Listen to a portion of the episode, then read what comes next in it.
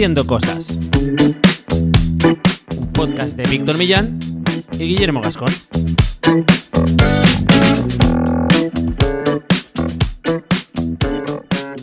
Muy buenas, ¿qué tal? Eh, aquí Víctor y bienvenidos a un nuevo episodio de Haciendo Cosas. Ya sabes, un podcast para hacedores de cosas, gente que tiene ideas e Internet es su mesa de trabajo.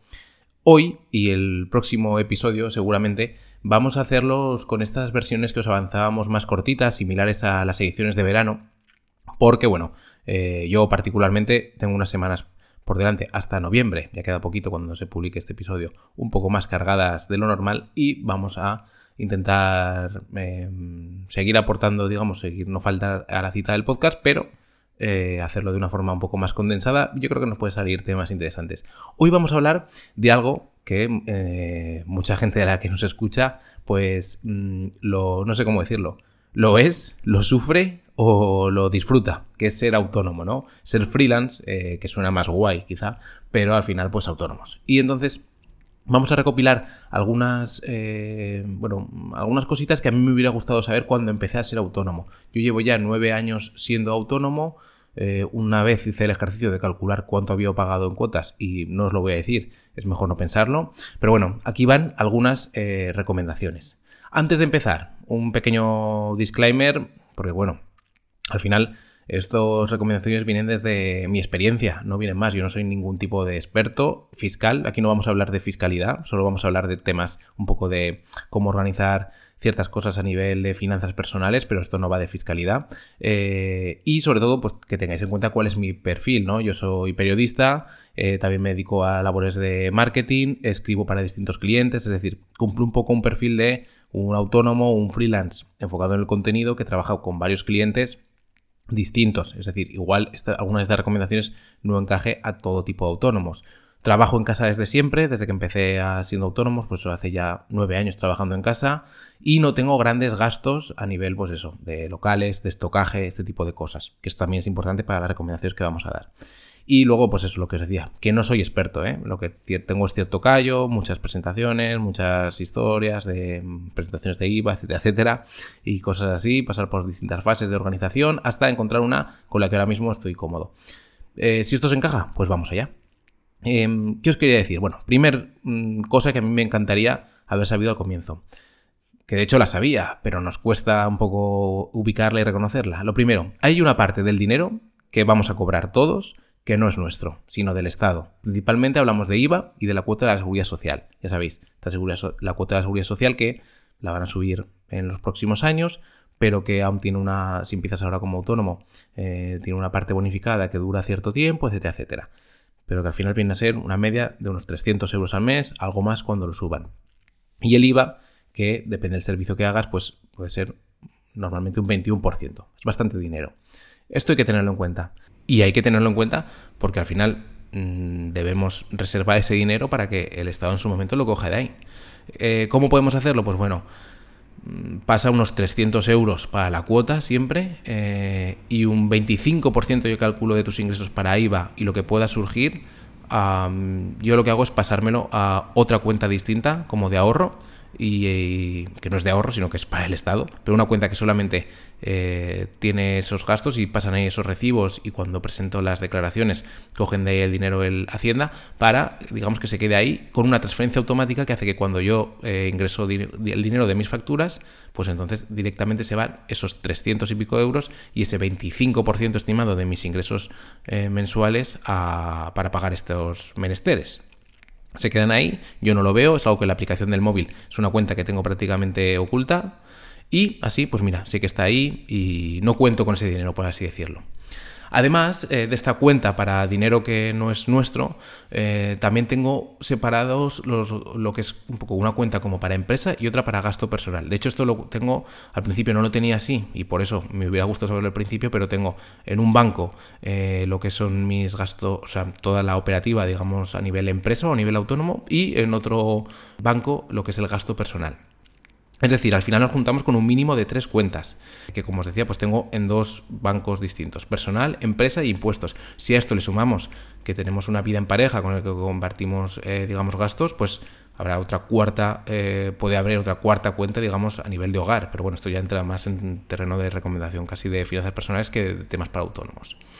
Para todo esto, y esto es otra cosa que me hubiera gustado saber desde el principio, es que las transferencias automáticas son nuestros mejores amigas. Es decir, decirle al banco, oye, el día 5 de cada mes, el día 1 tal, pásame estos tantos euros y que se quede solo y olvidarlos, no, no hacerlo, no estar pendientes de este tipo de tareas.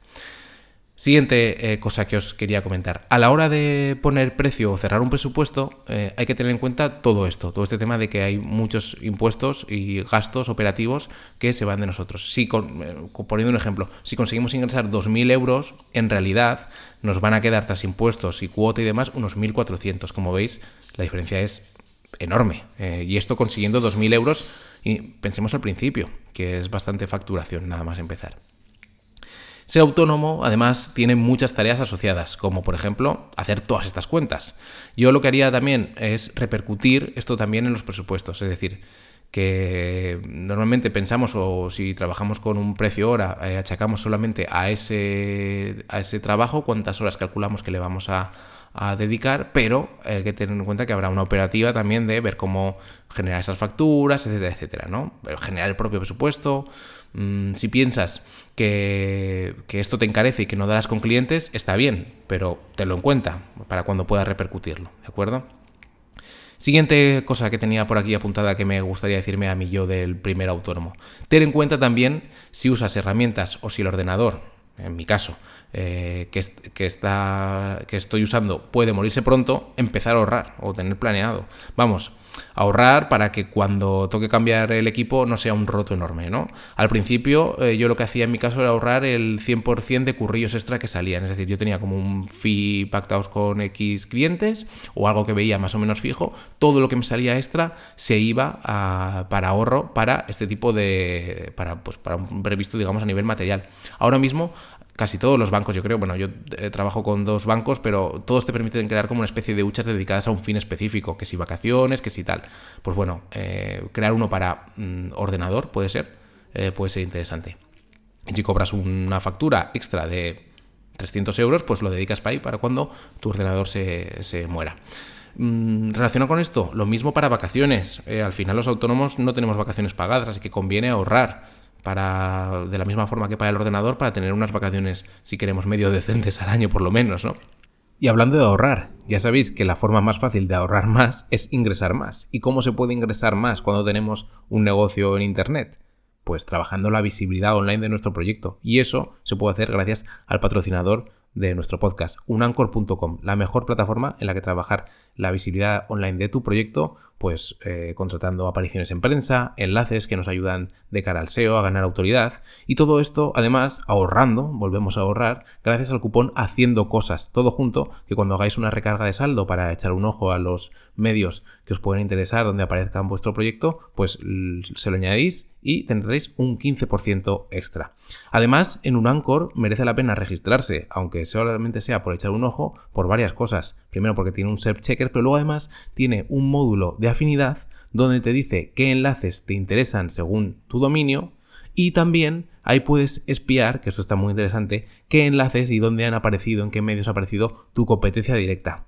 Ya sabéis que en Internet tener ojeado a la competencia, sobre todo cuando compiten en las SERPs, pero también competencia que no está tan ligada a SEO, es muy importante ver en qué medios han aparecido, etcétera, etcétera, y nosotros pondremos ver esos enlaces y si queremos contratarlos, replicar su estrategia o, ya sabiendo su estrategia, buscar una más interesante de cara a la visibilidad online. Así que ya sabéis, en unancor.com tenéis todo para potenciar la visibilidad de vuestro proyecto y así hacerlo más brillante, ingresar más y por lo tanto ahorrar más y que la cuota de autónomos pues ya sea la menor de vuestras preocupaciones, aunque la suban muchísimo en los próximos años. Y siguiendo, también otra cosa que me gustaría decirme a mí yo del pasado es que cada trimestre, cuando toque pagar impuestos, eh, hay que hacer una evaluación breve, no, no nos pasemos, de cómo vamos económicamente. Hacernos algunas preguntas del estilo, ¿alguna transferencia automática no ha salido por falta de fondos? ¿Toca cambiarla de fecha quizá porque cobro X factura más tarde o porque no estoy llegando?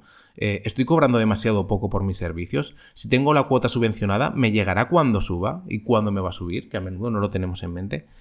Importante también, si tienes la cuota subvencionada, que es lo que os comentaba, por ser nuevo autónomo, Mm, yo haría cuentas como si no tuviéramos subvención. Y así, eh, primero porque se acaba muy rápido y porque podremos ahorrar ese dinero para otros menesteres o para invertir o para lo que sea. También Em, es bueno, yo creo, calcular cuánto necesitamos cobrar e ingresar neto para vivir como queremos. Eh, ya sea si somos muy austeros o si somos unos adolescentes cripto trader y necesitamos mucho dinero o yo qué sé. Em, si queremos un Lamborghini o si queremos, digamos, ir en una bicicleta de decimocuarta mano.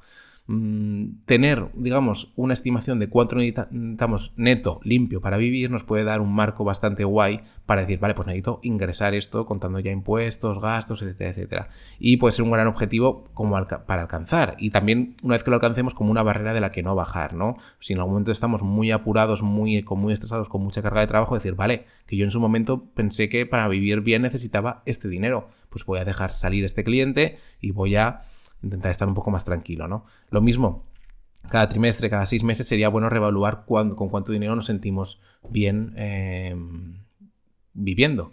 Que igual nos hemos vuelto ascetas de un año para otro, o igual nos han dado por los lujos caros, nunca se sabe. Ahora, eh, sabiendo todo eso, pues bueno, lo de siempre. Calcular el precio hora.